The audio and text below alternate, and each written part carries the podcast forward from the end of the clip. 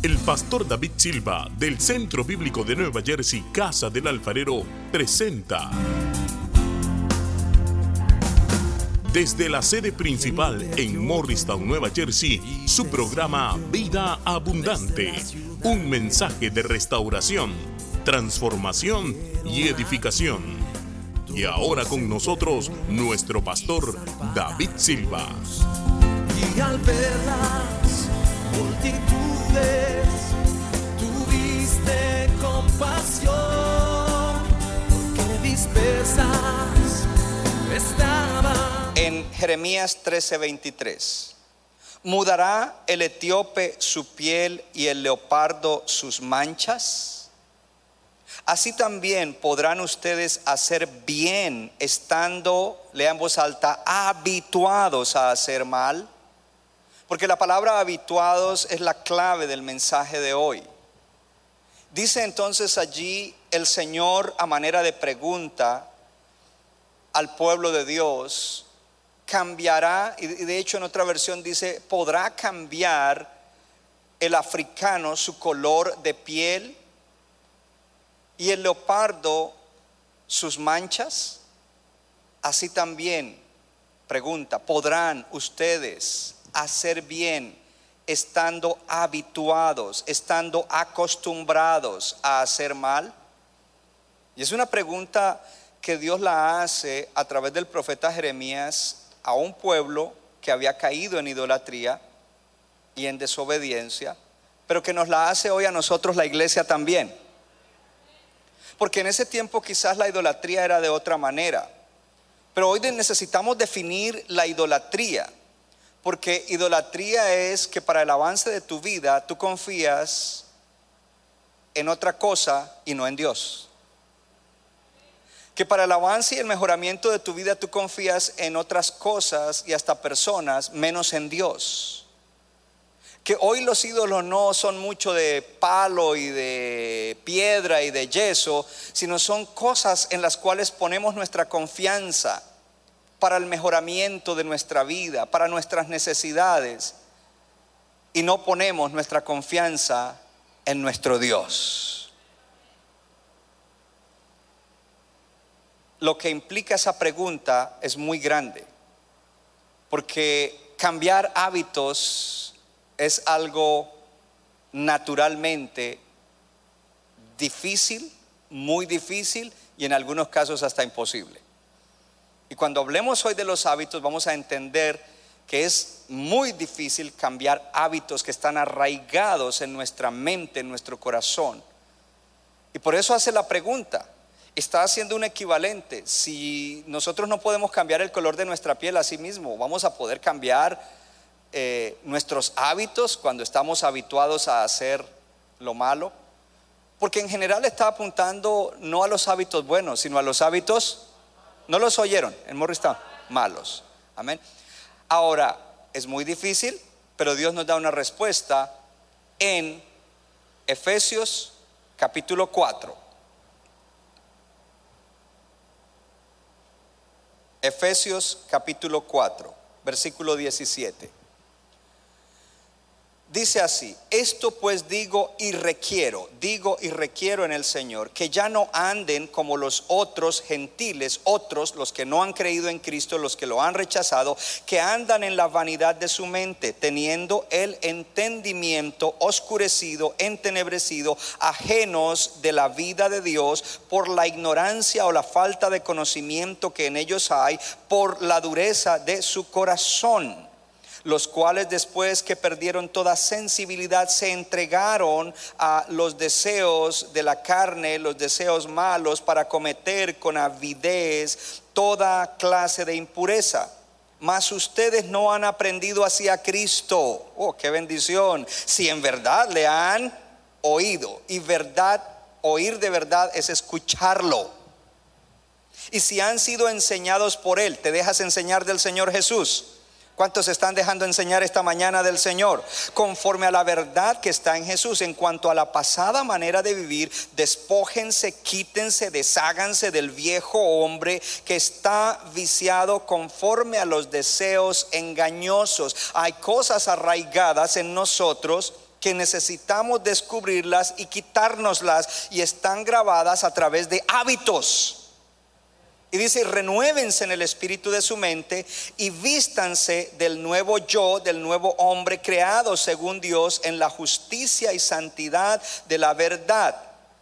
Y entonces comienza a dar una serie de ejemplos. Pero lo primero que yo quiero que usted me mire acá un momento antes de que sigamos leyendo. Está diciendo, ustedes tienen un estilo de vida que todavía tiene cosas. Entonces vamos a hablar, tiene hábitos de vida, que son patrones de vida, que ustedes necesitan despojárselo, sacárselo. Y lo hacen, pero no es solamente quitarse eso, es renovar el espíritu de la mente con la palabra de Dios y ponerse los nuevos hábitos, las nuevas costumbres, que son conforme a los principios de vida que Dios ha dado en la palabra enseguida comienza a dar una serie de ejemplos.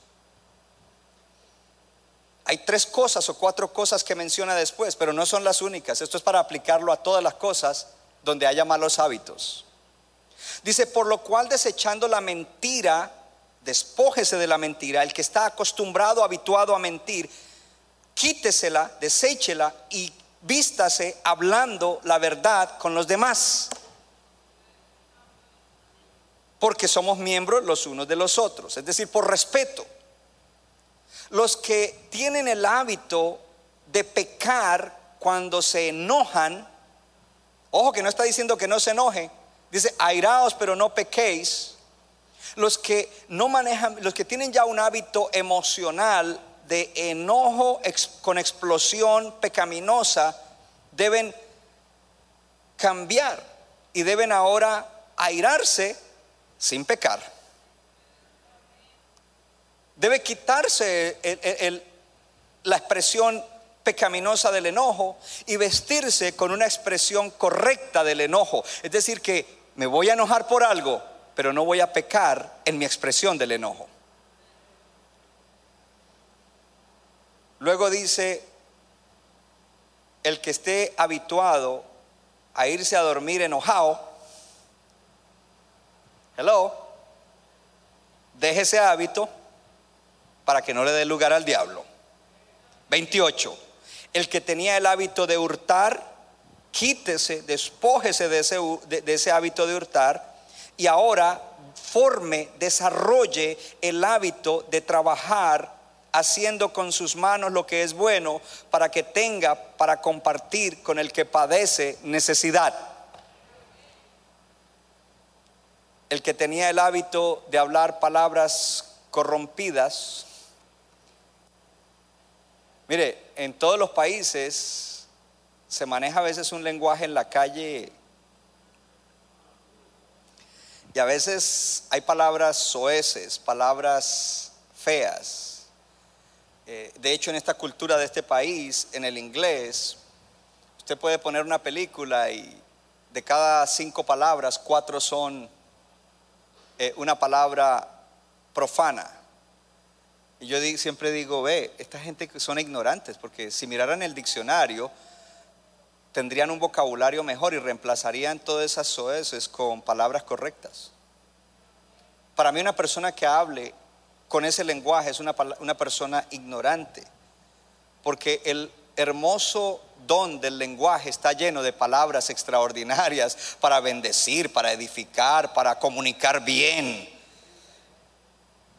Entonces dice, el, eh, eh, ninguna palabra corrompida, el que tenía el hábito de hablar con palabras de esa clase, debe quitarse de eso y debe ponerse en palabras que son para la buena, que sean buenas para la, para la edificación necesaria a fin de dar gracia a los oyentes. Y termina diciendo algo interesante. Si tú haces eso, no vas a entristecer al Espíritu Santo de Dios, con el cual fuiste sellado para el día de la redención.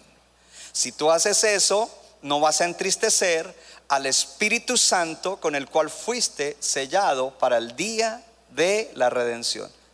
Yo estoy contento con esa palabra. Yo no sé usted, está serio. No entiendo. Yo me alegraría. La alegría dice recibo Aleluya, gloria a Dios. Mi tema en el día de hoy, hábitos de libertad. Puede sentarse en la presencia del Señor.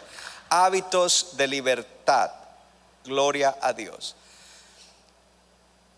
Ya yo le di una introducción acompañándome de pie. E, en la presentación ahí está el título Hábitos de Libertad. Gloria a Dios. Eh, en la introducción, eh, perdón, en la lectura, de una vez hice la introducción al tema, hábitos de libertad. Ahora, es importante que entendamos que Dios nos ha hecho seres habituales. Vea conmigo, soy un ser habitual. Todos somos seres habituales. Y eso es algo bueno, pero tiene un lado en el cual nosotros debemos explorar en el día de hoy y es cuando hemos desarrollado malos hábitos.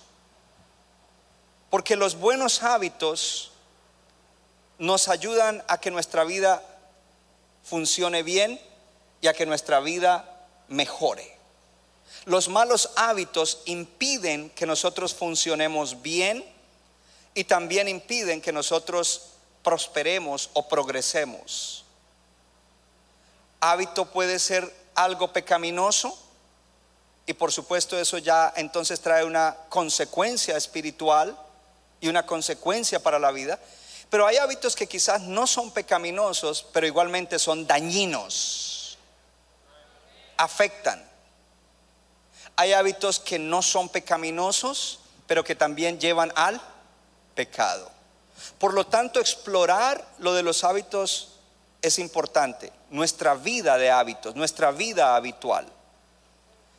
Y la palabra de Dios dice, le voy a dar el pan de cada día de centro bíblico, que nosotros somos transformados de gloria en gloria. Estamos pasando por un crecimiento, por una metamorfosis en nuestra vida y estamos en un nivel de gloria donde Dios nos tiene, pero Él quiere llevarnos a otro nivel de gloria dice, eh, somos transformados de gloria en gloria como en la imagen del Jesús ser humano por la obra del Espíritu Santo y todo eso funciona a través de la palabra de Dios. Cuando nosotros miramos en la importancia de los hábitos, y ahorita vamos a entrar en el, en el primer punto, la importancia de los hábitos, tenemos que entender que, eh, es, podríamos decir ese versículo de la siguiente manera, nosotros estamos siendo transformados por Dios a través de nuestros hábitos, de gloria en gloria, para parecernos más a Jesús por la obra del Espíritu Santo. Estamos siendo transformados por Dios a través de nuestros hábitos. Eso es, si nuestros hábitos son hábitos buenos.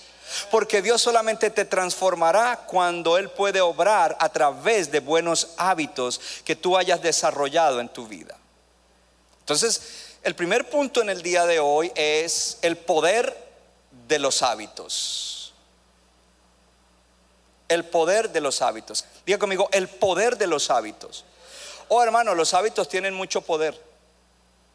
Porque los, los buenos hábitos te llevarán al cumplimiento de cosas maravillosas en tu vida. Los malos hábitos impedirán que tú llegues a donde tienes que llegar. Así de simple. Así de que los hábitos son algo poderosísimo porque prácticamente ellos son los que están controlando nuestra vida. Y cuando nosotros no reconocemos nuestros malos hábitos, pues seguiremos viviendo vidas mediocres. Pero cuando nosotros reconocemos que tenemos malos hábitos, ahí es donde viene la aplicación del mensaje de hoy, la cual es desarrollar hábitos de libertad. La importancia de los hábitos. Entonces quiero comenzar dando un ejemplo. Somos seres habituales y la mayoría de las cosas que nosotros hacemos las hacemos por hábito. Entonces hablemos de cepillarnos los dientes. Desde pequeños, cuando te salieron los dos primeros dientes, tu mami te comenzó a decir que tenías que cepillarte y te enseñó cómo hacerlo y entonces te lo repitió y cada noche te lo repetía y te llevaba al baño y luego creciste y entonces te vivía diciendo todos los días, eh, ya te cepillaste y te dijo cómo cepillarte y creciste y por la repetición de eso se te formó un hábito. Tú no necesitas parar y pensar, ok debo cepillarme los dientes. ¿Y por qué debo cepillarme los dientes? Oh, porque es para mi salud. Los odontólogos salen costosos. Aquí no se ríen. Morristown sí. Oh, y entonces ya sé qué haré. Iré al baño. Buscaré el cepillo. Entonces yo voy a hablar de mi hábito. Mi hábito no es de una vez ponerle la pasta dental. Mi hábito es abrir la llave y jugar el cepillo. Pero si ayer lo jugó David, pero yo quiero jugarlo otra vez. Ponerle la pasta, abriré la boca y comenzaré a cepillar. Mami me enseñó que debería ser un cepillado circular aquí, que debería ser un cepillado así, bla, bla, bla. Imagínese uno que tuviera que hacer eso, pues salía como a las 11 de la mañana solo de cepillarse. Entonces los hábitos son algo buenísimo en cuanto a que liberan la mente y liberan el cerebro para que tú lo hagas ya de una manera inconsciente, repita conmigo, inconsciente, y al hacerlo de una manera inconsciente lo haces más rápido y lo haces sin utilizar en ese momento el, tener que utilizar tu mente y tu cerebro para concentrarte y para mm, hacer cada cosa paso por paso, sino que es algo que ya funciona inconscientemente. Diga conmigo, los hábitos me hacen funcionar de manera inconsciente. Eso libera. Ojo a esto, eso libera que yo no tenga que estar pensando qué voy a hacer, qué es lo siguiente, sino que simplemente lo hago y eso hace que yo pueda tener un fluir en la vida. Los hábitos se forman por repetición. Cuando tú has repetido eso tantas veces, ya lo haces automáticamente, inconscientemente, no necesitas pensar. La, manera como tú conduces el auto, tú no necesitas pensar y detenerte y analizar, simplemente te subes, te pones el cinturón, le das el estartazo, lo pones en drive, oprimes y, y si ya sabes para dónde vas, mire, a veces yo voy para otro lugar y resulto en la oficina porque estoy ya condicionado y mi hábito es a esa hora yo iba para la oficina, pero a esa hora no me tocaba ir, a esa hora iba a ir para otro lado. El hábito entonces funciona bien. Ahora, los hábitos son buenos en ese sentido, pero cuando los hábitos son malos, entonces nos perjudican. Nos perjudican. Y por eso entonces el Señor comienza allí a confrontar a este pueblo diciéndoles, o sea, ¿será que ustedes pueden hacer bien estando habituados a hacer mal? Pero luego vimos la respuesta en el libro de Efesios, en Cristo puedo. En Cristo yo puedo formar hábitos buenos. Yo dije que en Cristo tú puedes formar hábitos buenos. Hábitos que te llevan, porque hay hábitos que te tienen atado, encadenado, que no te dejan avanzar, que no te dejan prosperar. Y muchos de esos hábitos se han convertido inclusive en adicciones. La gente piensa adicciones solamente el alcohol y las drogas. Y si alguien está en eso, te bendecimos para que seas libre en el nombre de Jesús. Pero hay muchos otros hábitos, hay muchas otras adicciones. Por ejemplo, hoy en día mucha gente está adicta al smartphone y no puede vivir sin él. Y hablemos de un joven sobre el cual los padres todavía tienen autoridad. Y cuando comete algo le dice, te voy a castigar, dame el teléfono. No, ¿para qué fue eso? Porque están adictos y a todos quieren estar metidos ahí. Hay una adicción, adicción a los medios, adicción al Facebook, adicción al WhatsApp, adicción a estar mirando. Ya, ya eso no es, ya no es algo que la persona puede controlar. Ese hábito se salió fuera de control y ese hábito está controlando a la persona. Y en ese momento inclusive ese hábito se convirtió en una adicción. Yo no sé usted, pero yo creo que si usted es un cristiano, usted es libre. Usted fue libertado por el Señor y usted no puede ser esclavo de ninguna cosa y usted no puede ser señoreado por ninguna una cosa. Entonces vamos a mirar algunas cosas que necesitamos entender para poder nosotros formar hábitos de libertad.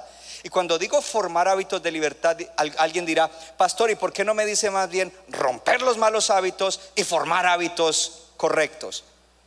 Porque en realidad no se trata tanto de romper, se trata de formar hábitos que desplazarán los malos hábitos.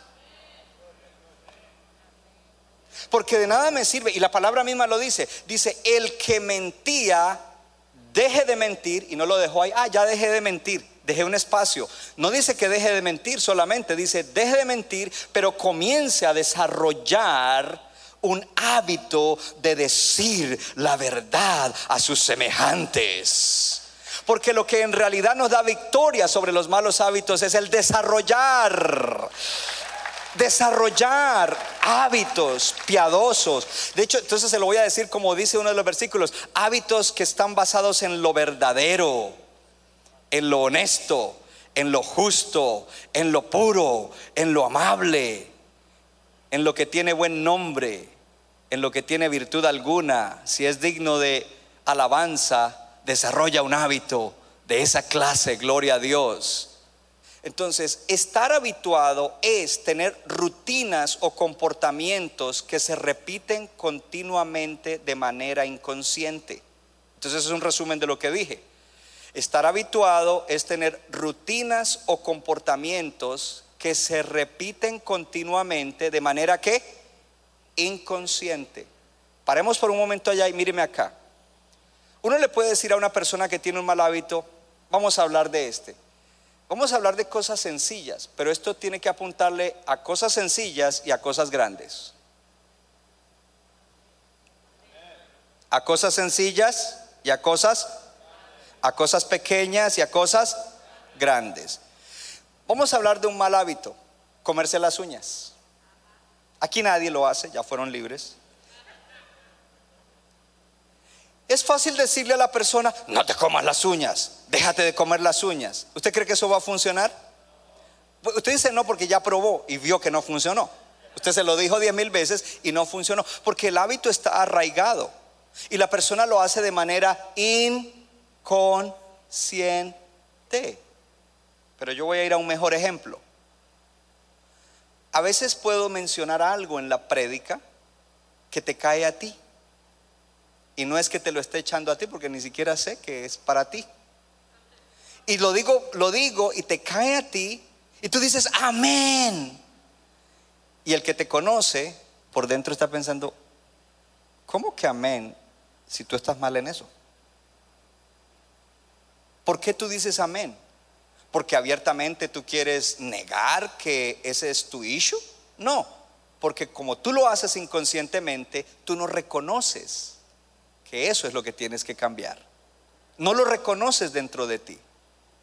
Tú necesitas llegar a reconocerlo y a darte cuenta y a ser honesto y a ser humilde, a decir, sí, yo tengo ese mal hábito, para poder entonces comenzar a luchar, porque de otra manera seguirás haciéndolo inconscientemente. Sigamos leyendo entonces. Para entonces la, estar habituado es la costumbre o la práctica, ¿cierto? Que es adquirida por repetición frecuente de la acción repetición frecuente, repetición, repetición. Lo has repetido tanto que ya ahora no tienes que pensar en eso, ya no tienes que eh, alistarte para eso, simplemente eso tú lo haces como hablamos en los ejemplos que di hace un momento. Entonces, frecuente repetición. Esa es la manera como se forman los hábitos. Yo voy a usar el ejemplo de un deporte para mirar la formación de hábito. Muchos años atrás yo jugué tenis. Yo recuerdo que cuando me gustó el tenis, lo primero que hice fue comprar una raqueta y entonces en ese tiempo había un tenista que se llamaba Andre Agassi, entonces yo dije, yo quiero comprarme la raqueta de Andre Agassi y yo quiero comprarme eh, lo- lo- lo- los calzones cortos que él usaba, que tenían por dentro una licra y, y por fuera pues la otra, y, y unas camisitas que eran de colores, con una cremallerita aquí y una bandana que combinaba con la camiseta y mi raqueta, y me compré ese voy a jugar tenis, y me fui a darle, a darle, y fui a, un, a- a- cerca a mi casa había un muro donde se podía darle con, con la raqueta y la bola, y comencé ahí a darle solo, y yo creí que era un tenista. pero ya usted se da cuenta que no lo soy. De repente más adelante tuvo la oportunidad de ir a un club de tenis. Y cuando yo comencé a mirar cómo la gente jugaba ahí, yo dije, "Eh, no soy tenista. Entonces eh, hablé con mi esposa y yo le dije, ma, yo quiero hacer deporte y pues ya no juego fútbol, digo soccer y creo que el tenis va a ser bueno porque no hay contacto y ya usted sabe que uno va entrando en, estaba más joven, pero los huesos y esto y lo otro. Y yo quiero tomar unas clases. Cuando comencé a tomar las clases, me dice el instructor, ok, coge la raqueta. La agarré, así no se coge la raqueta. Y él comenzó a explicarme cómo la raqueta tenía unos ángulos y cómo la tenía que coger. Ok, coja la raqueta. Y volví y la cogía de la manera que yo había aprendido solo, que era un hábito malo. No, que así no. Ok. Ahora, si usted no aprende a coger la raqueta, no va a darle a la primera bola. Aquí no, no le vas a dar a ninguna bola hasta que no aprendas a coger la raqueta. Ok, Cogí la raqueta, entonces ya le, ok. Ahora mueve la muñeca hacia atrás. Ok. Ahora te voy a lanzar unas bolas desde allá y tú le respondes. Y claro, tan pronto él me la mandaba, yo era como jugando béisbol. Home run. No, ¿quién le enseñó a usted? Bueno, yo me había enseñado solo. Ojo porque yo desarrollé unos malos hábitos para jugar ese deporte y cuando el instructor me quería enseñar la manera correcta, fue duro. No solamente entonces él me comenzó a, corregir, pero es- eso era difícil. Cuando el instructor se iba yo quería jugar solo, volvía a jugar mal.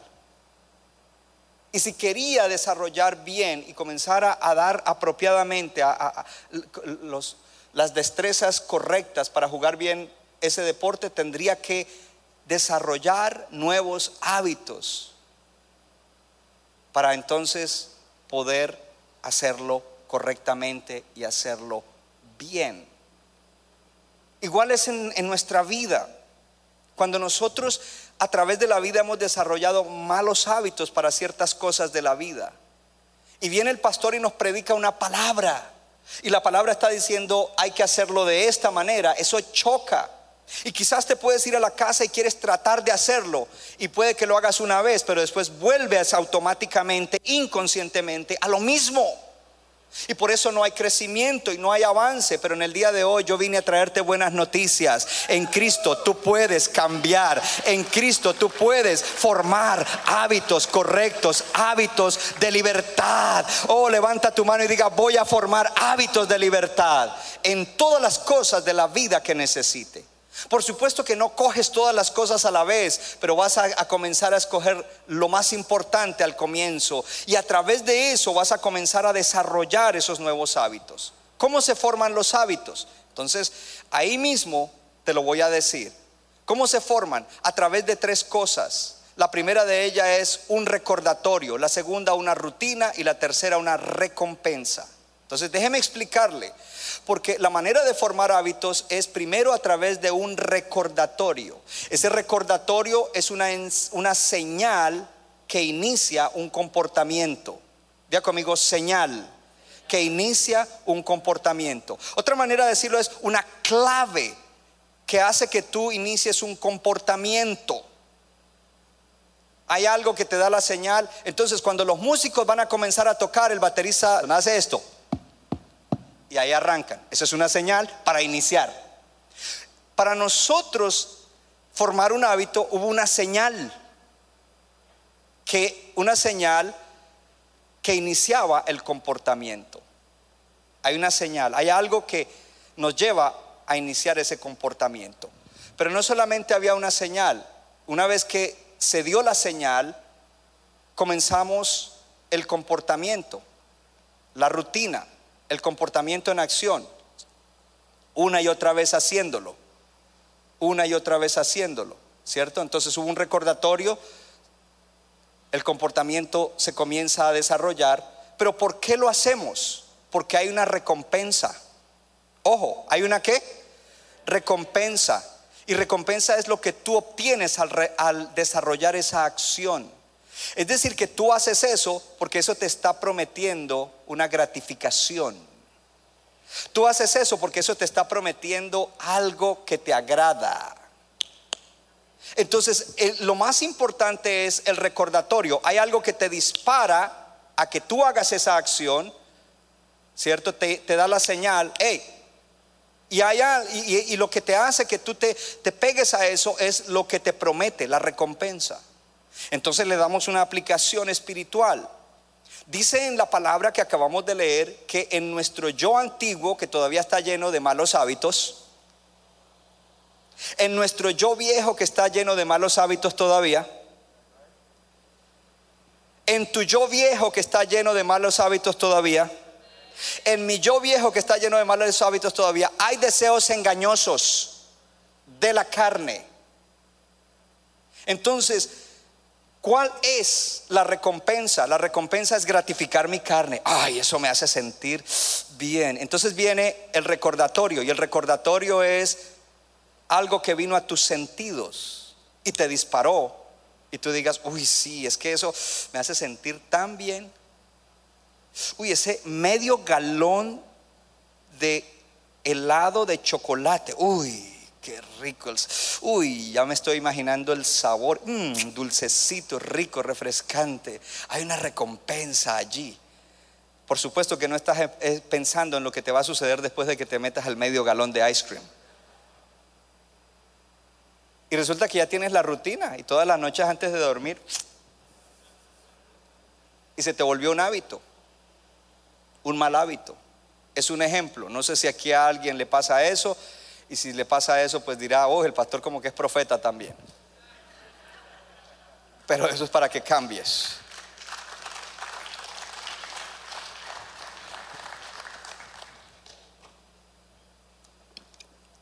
Imagínate esto. Hoy en día hay mucha gente con el mal hábito del Facebook. ¿Cuál es la recompensa? La recompensa es saber todo lo que pasa a todo el mundo. En otras palabras, la recompensa es el chismorreo. Porque el que, el que- el practica el chisme, eso le, satisface. Yo quiero saber, uy, aquel, uy, el otro, uy, mire lo que hizo. Esa es la recompensa. Es un deseo engañoso. La recompensa no es una recompensa buena, es una recompensa para tu carne, no para tu buen vivir.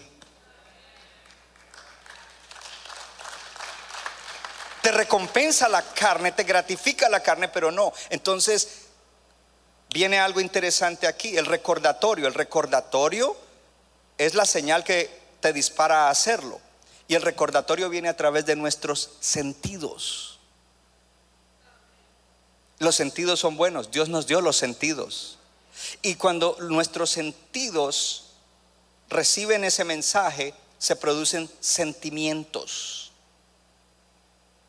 Y cuando yo respondo a esos sentimientos de un deseo engañoso, estoy siendo esclavo de esos sentimientos. Y Dios me dio sentimientos no para que me señoreen a mí, sino para que yo los señoree a ellos, porque los sentimientos son buenos. Somos seres emocionales. El asunto aquí no es, hay personas que han enseñado o han entendido mal enseñanza y, creen que es, no, yo, yo no tengo que tener emociones. No, Señor, Dios nos hizo emocionales. Es más, Dios es emocional. El asunto es que tus emociones no fueron creadas para señorear tu vida, tú fuiste creado para señorear tus emociones. Las vas a sentir, pero tienes que aprender a señorearlas y a sentirlas correctamente. No a que ellas te dominen.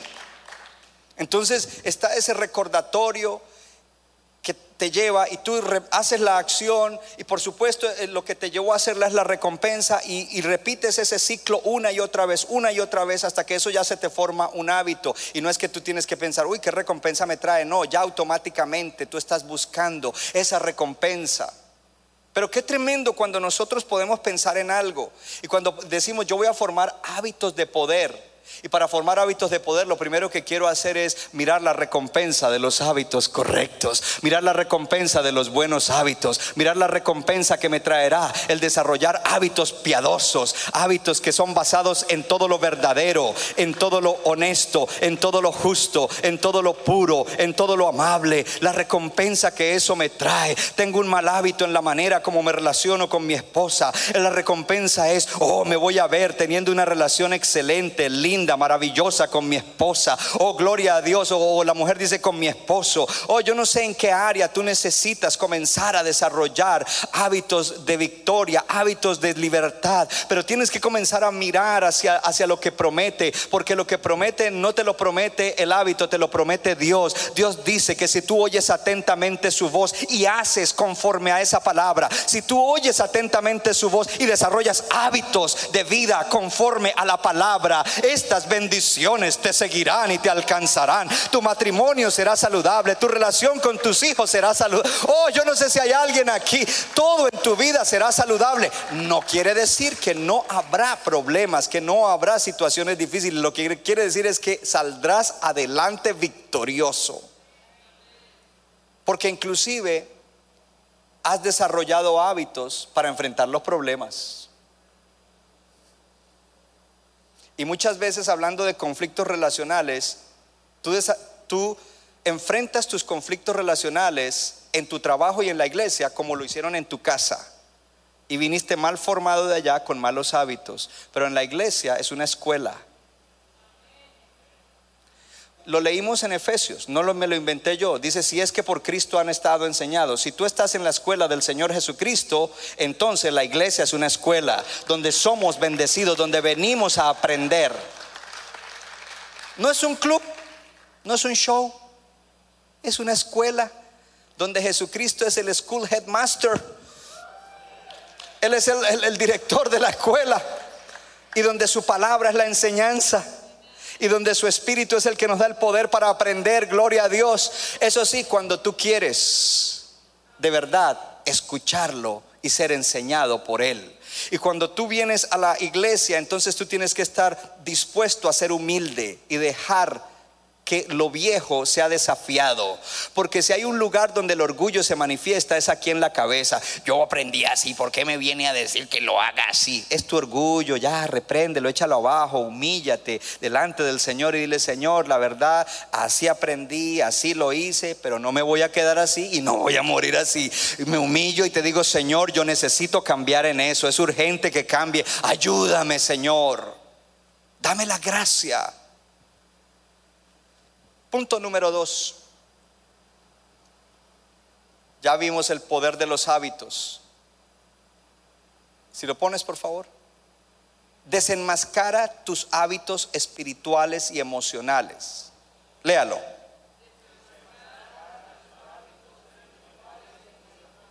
Y emocionales. Todos tenemos hábitos espirituales y hábitos emocionales.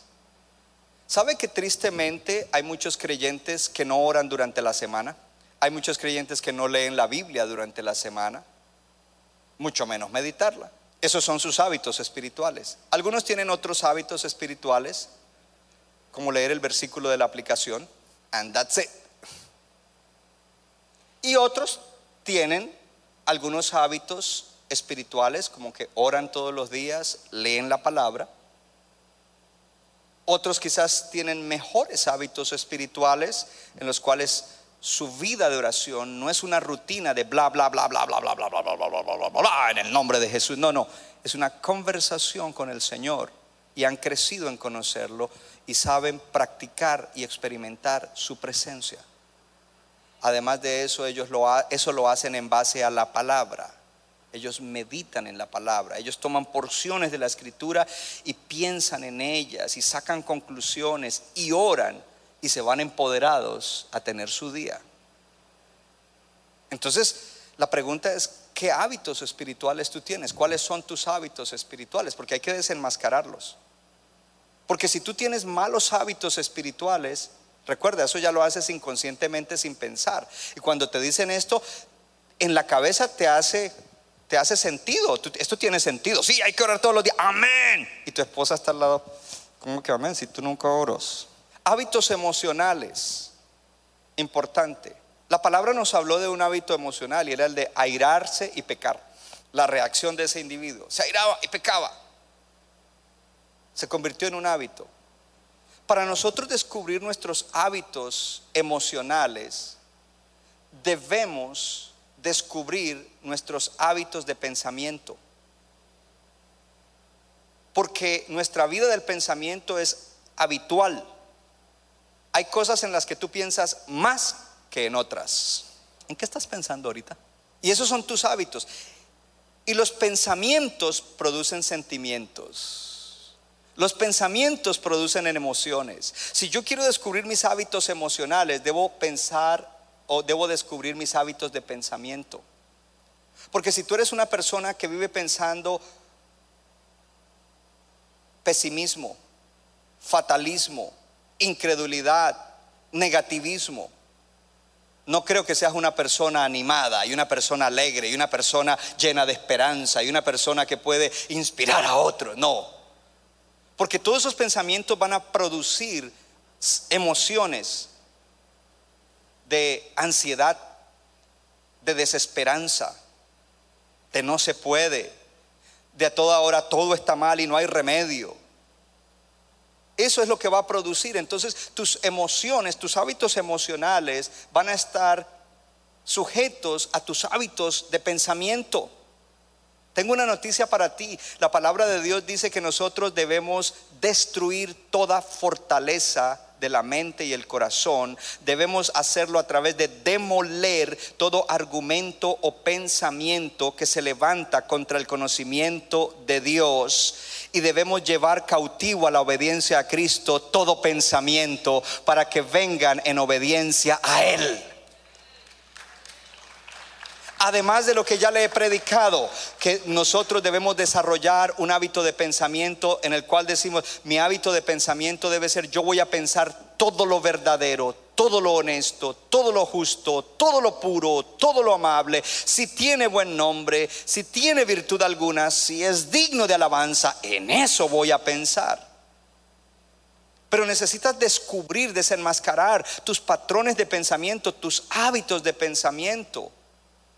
¿Qué piensas tú cuando sucede una tragedia? ¿Qué piensas tú cuando alguien se enoja contigo? ¿Qué piensas tú cuando tienes una necesidad? ¿Qué piensas tú cuando tienes un triunfo? ¿Qué es lo que piensas? Porque eso va a producir entonces también hábitos emocionales. Y ahí es donde tenemos que nosotros comenzar a, buscar esos hábitos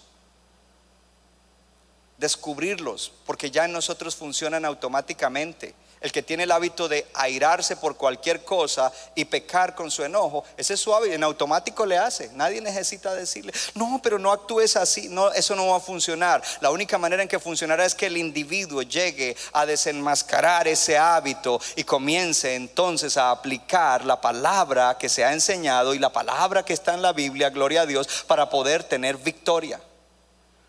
¿Y cómo lo va a hacer? Bueno, lo va a hacer como dijimos al comienzo, porque lo del comienzo lo vamos a decir ahora al final, desarrollando esa rutina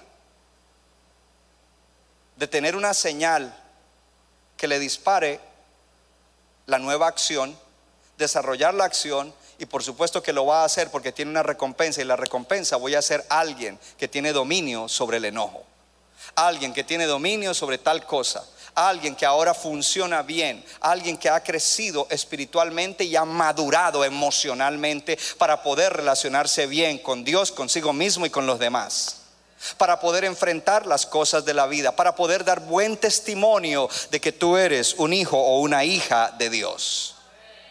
Tienes que aprender a desenmascarar tus hábitos espirituales y tus hábitos emocionales por supuesto, conectado con tus hábitos de pensamiento. Ahora, esto es interesante porque tus hábitos espirituales influenciarán tus hábitos de pensamiento. A ver, se lo voy a repetir. Tus hábitos espirituales influenciarán tus hábitos de pensamiento. Si tú tienes un buen hábito espiritual, de entrar en la palabra, la palabra influenciará tu pensamiento. Entonces ese pensamiento de la palabra comenzará a desplazar todo pensamiento incorrecto acerca de ese asunto del cual tomas la palabra. Y cuando tú estás pensando la palabra, entonces se generarán nuevos sentimientos y emociones. Es más, se generarán nuevos deseos, ya no los deseos engañosos, sino los deseos correctos del Espíritu. Alguien debería aplaudir más fuerte al Señor y a su palabra. Porque esa transformación es por medio de la renovación de tu mente.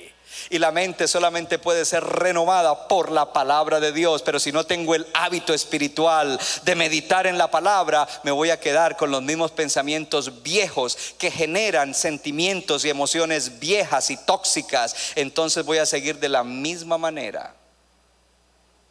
Y en el cristianismo hoy en día, a muchos se les metió la idea de que Dios hace magia. Ojalá el pastor haga un llamado al altar y ojalá se acuerde de mí. Y si me impone la mano, entonces ahí ya se me va a ir ese hábito. Y Dios dice, no. No, no hago magia. Hago milagros, pero no hago magia.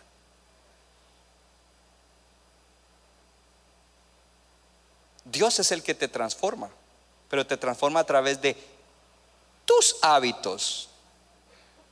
¿Quién debe formar los hábitos? Pero si es difícil, ¿tienes fe?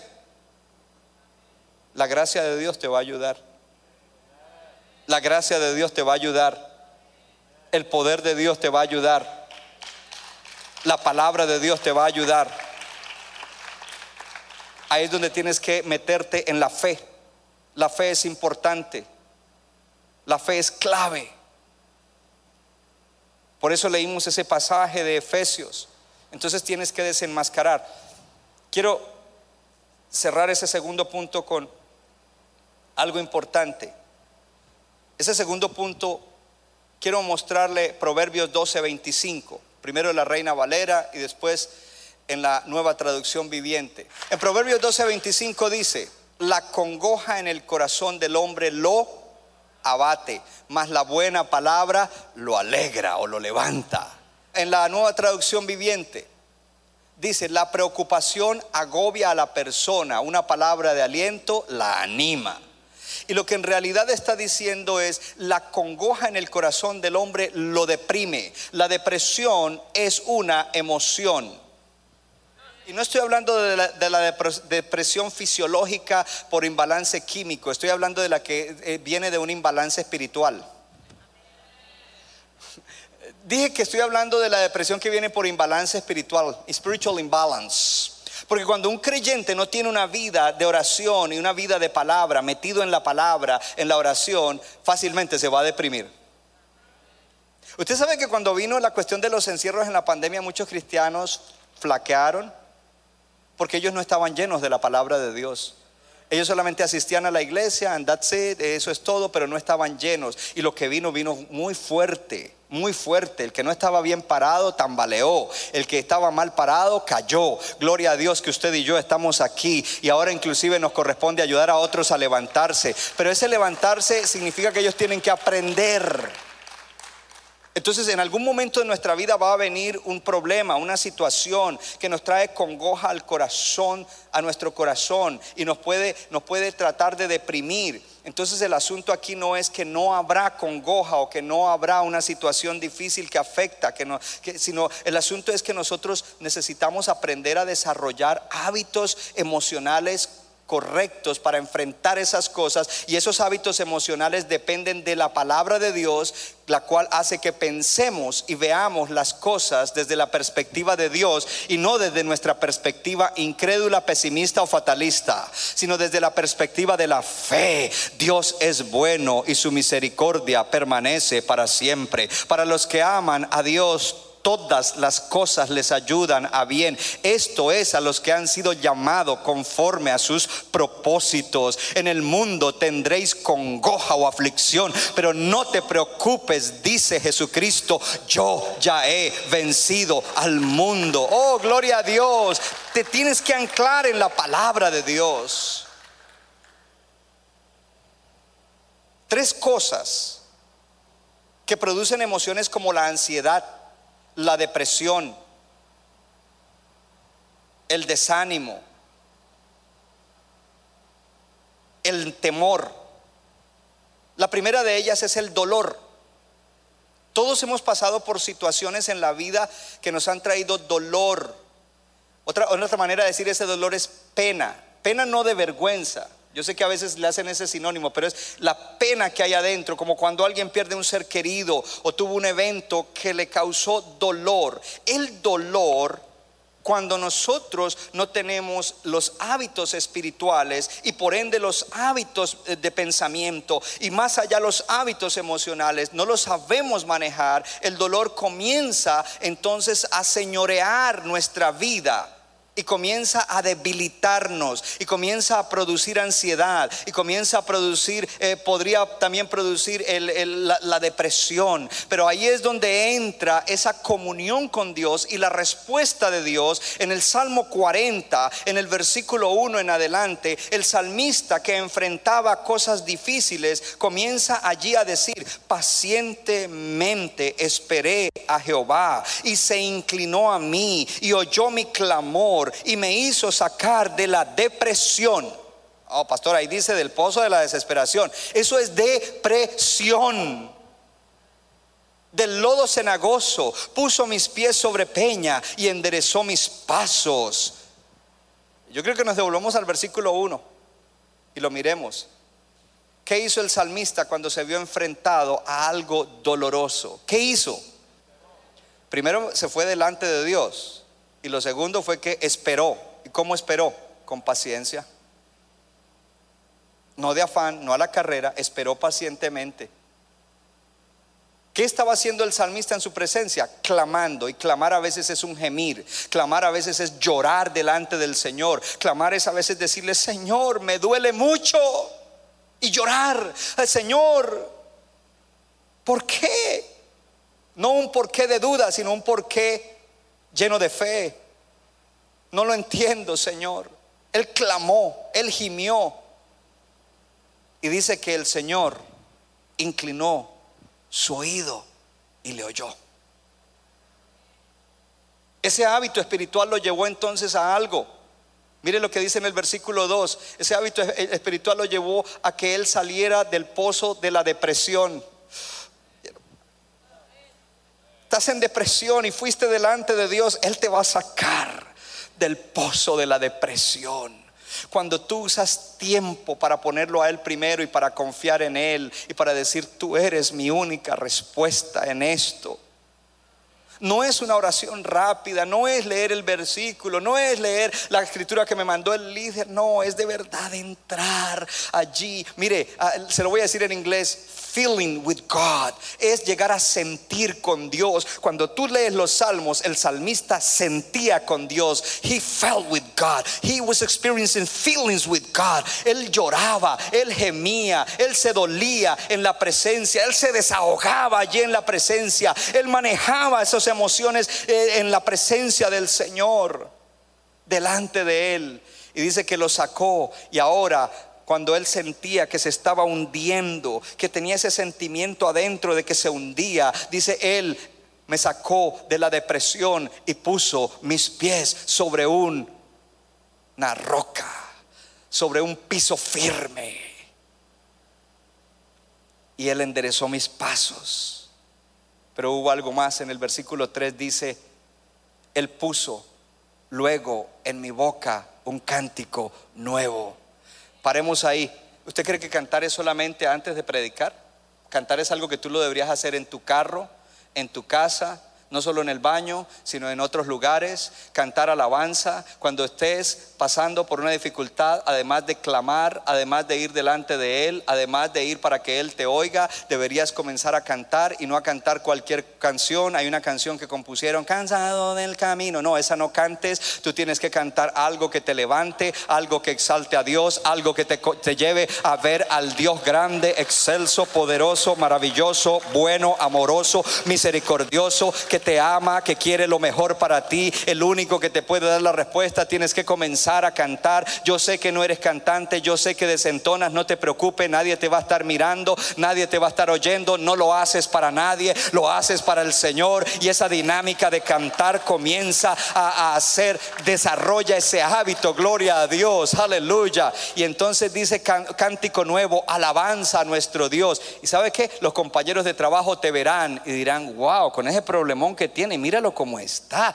contento, alegre, ¿cómo es eso? ¿Qué estás tomando? ¿Qué bebes? ¿Qué fumas? Y tú le vas a decir nada de eso, gloria a Dios, el vino nuevo del Espíritu Santo, la palabra de Dios, la presencia del Espíritu Santo. Vas a tener testimonio, porque el, que, el creyente que mejor da testimonio no es el que está pasando por cosas buenas, el mejor testimonio es cuando te ven pasando por cosas difíciles y sin embargo tú te levantas y haces lo que tienes que hacer, otros lo verán. Número dos, que causa estas emociones de, ansiedad, depresión, temor, etcétera, es la desilusión. Disappointment, desilusión. Y la desilusión viene cuando nosotros tenemos expectativas irreales de alguien o expectativas irreales acerca de una situación. Porque una cosa es fe y otra cosa es una ilusión. Hay cosas que uno en el corazón sabe, Dios me tiene para esto y yo voy para esto y lo voy a lograr. Pero hay situaciones en las cuales ponemos, nos ilusionamos o hay, hay relaciones en las cuales nos ilusionamos porque tenemos expectativas irreales. Diga conmigo, expectativas irreales.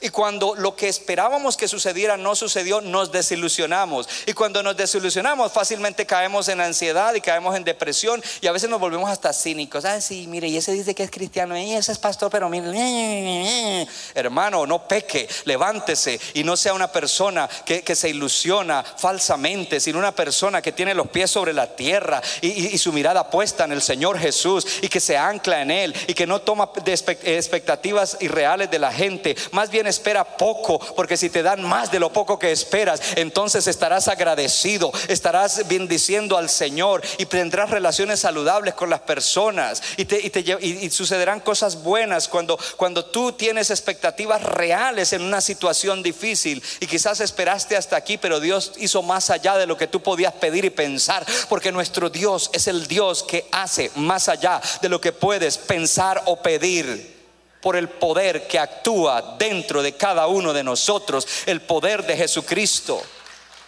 Así es de que la desilusión, cuidado con la desilusión. Si alguien te desilusionó, sana, perdona y comienza entonces a reajustar la manera como ves, la manera como esperas, las expectativas. La tercera es rechazo. Cuando fuiste rechazado en la niñez o en la adolescencia, en la juventud o en cualquier otra etapa de tu vida y, no procesaste bien ese rechazo, llega un punto en el cual estás viendo rechazo en todos los que te rodean. Te acercas a alguien y piensas que te van a rechazar, rechazo, rechazo por todo lado y luego eso genera que tú mismo te autorrechaces. Y entonces comienza a crear otras cosas, como a toda hora quiere, para, para comprobar que no lo rechazan, quiere que todo el mundo lo apruebe, no todo el mundo te va a aprobar. Y tú no necesitas que todo el mundo te apruebe, tú necesitas que Dios te apruebe. Y cuando tú haces lo correcto, Dios te aprueba, aunque otro te desapruebe. Hay gente que por más de que tú hagas lo que hagas, nunca van a gustar de ti. Tú puedes ir y hacerles el desayuno y un café riquísimo que huela y no van a gustar de ti. Tienes que aprender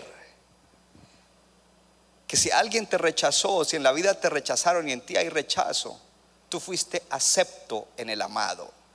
El Padre Celestial te aceptó como hijo a través de Jesucristo. Él te aceptó tú eres acepto de Dios. Yo dije que tú eres un acepto de Dios. Tú fuiste aceptado por Dios. Y si tú no tienes a Cristo, abre tu corazón hoy dile, Cristo, te entrego mi vida, sé mi Señor y Salvador. Él te va a aceptar. Él va a limpiar tus pecados. Él te va a poder para vencer tus issues. Él tiene propósito para tu vida. Él te va a llevar de victoria en victoria. Gloria al Señor. Y vamos entonces al punto número tres hoy. El primero era cuál? el poder de los hábitos. El segundo, de- desenmascara tus hábitos espirituales y emocionales. Y el tercero, forma hábitos de libertad. Debes formar hábitos y los hábitos se forman por la repetición. Volvemos a las tres cosas. Tiene que haber un recordatorio, una señal, la acción y la recompensa. Entonces, debes comenzar a pensar la recompensa tan grande que hay de los nuevos hábitos que quieres formar. Entonces, yo no te quiero hablar de hábitos de cosas sencillas en este momento, ya te hablé hábitos de cosas sencillas. Yo te quiero hablar en este momento del hábito más importante que tú debes desarrollar.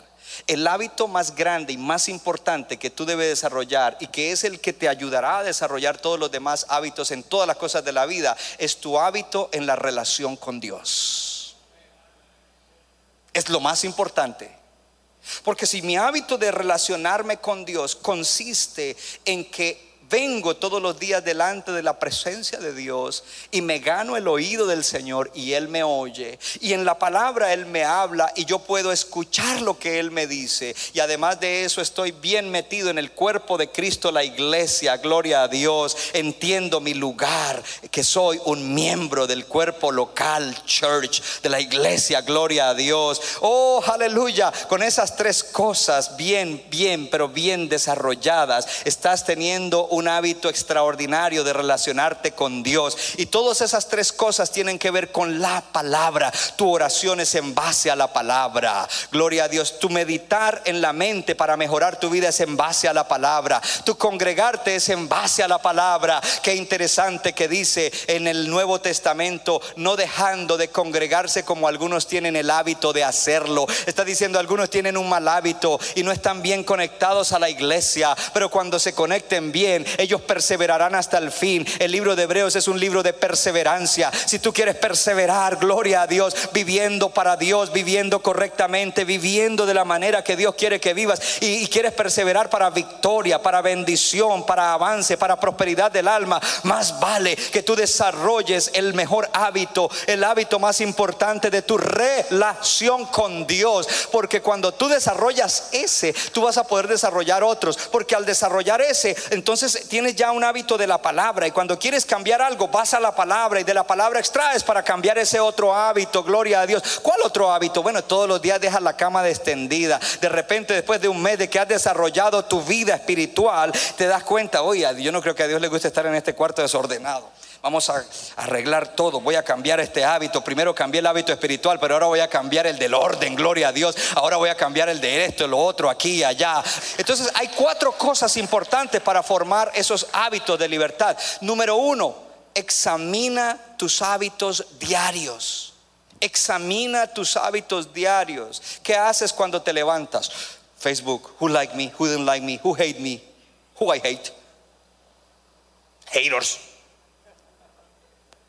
Qué hábito tan malo. ¿Tú sabes que la gente se deprime de ver su Facebook? Cuando les ponen, qué hábito tan malo que está. Examina tus hábitos en todos los aspectos, pero primero comienza estos días examinando tus- tu hábito de vida espiritual. Pero examina otros hábitos que tú sabes que necesitas cambiar y busca a Dios. Examínalos, reconoce. Es más, los casados, pregúntele a su cónyuge. No vayas a pelear con ella cuando te diga la verdad, porque si le autorizas que te diga, te va a decir lo que no te ha dicho por mucho tiempo. Examina tus hábitos. Busca tu guarda espiritual, examina tus hábitos. Número dos, identifica el costo. ¿Cuánto va a costar formar el nuevo hábito? Porque es, cuesta. Cuesta. Cuesta mucho. Hello. Pero ¿sabes qué es lo que hace que uno pague el precio? La recompensa que viene. Mejor vida, mejores relaciones, más paz, no estrés, no ansiedad, no depresión. Uh. Identifica cuánto va a costar. Obstaculiza los malos hábitos. Cuando ven, cuando viene eso que dispara el, el hábito malo, haz esto.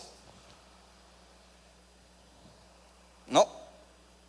Cuando te viene ese pensamiento, inmediatamente, no, este pensamiento es incorrecto. Yo estoy habituado a pensar así, después siento y después actúo. No, Padre, gracias. Interrumpe ese pensamiento con una palabra de Dios en voz alta. Pastor, me da pena. Ponte el audífono del teléfono para que crean que estás hablando por el teléfono.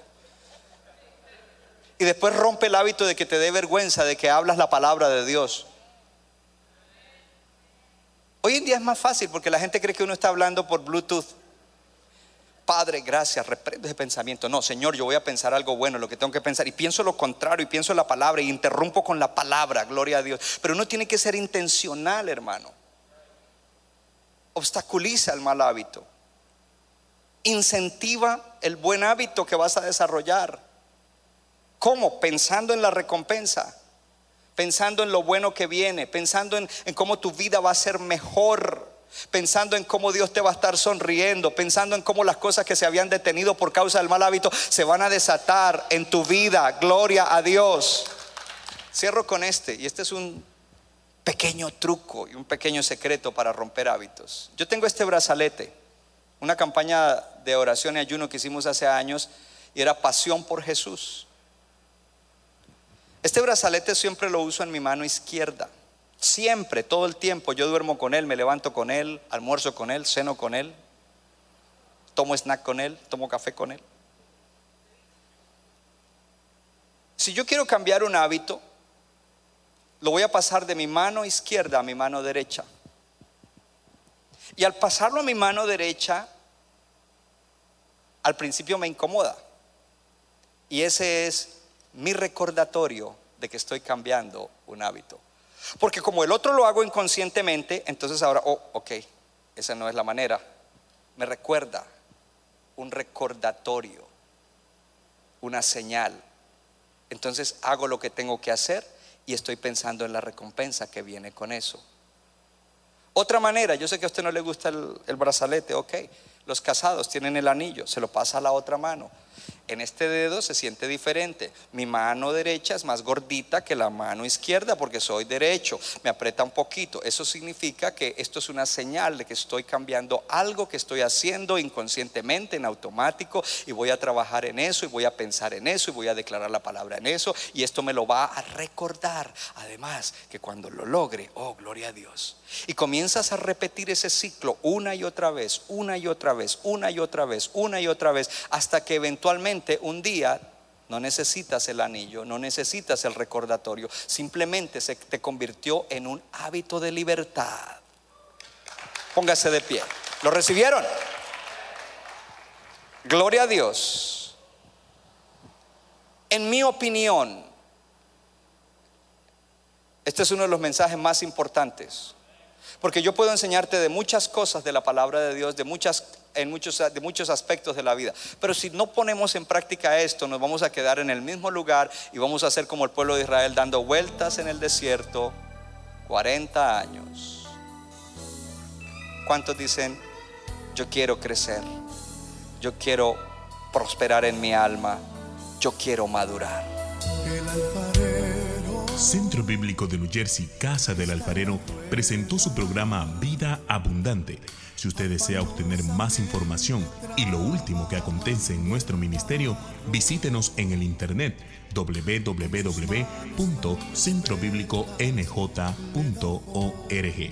Y ahora también puede estar más cerca del pastor David Silva a través de su Facebook donde encontrará palabra de Dios por la mañana, tarde y noche. Búsquelo en Facebook como Pastor David Silva. No se equivoca, le da forma al barro para su deleite.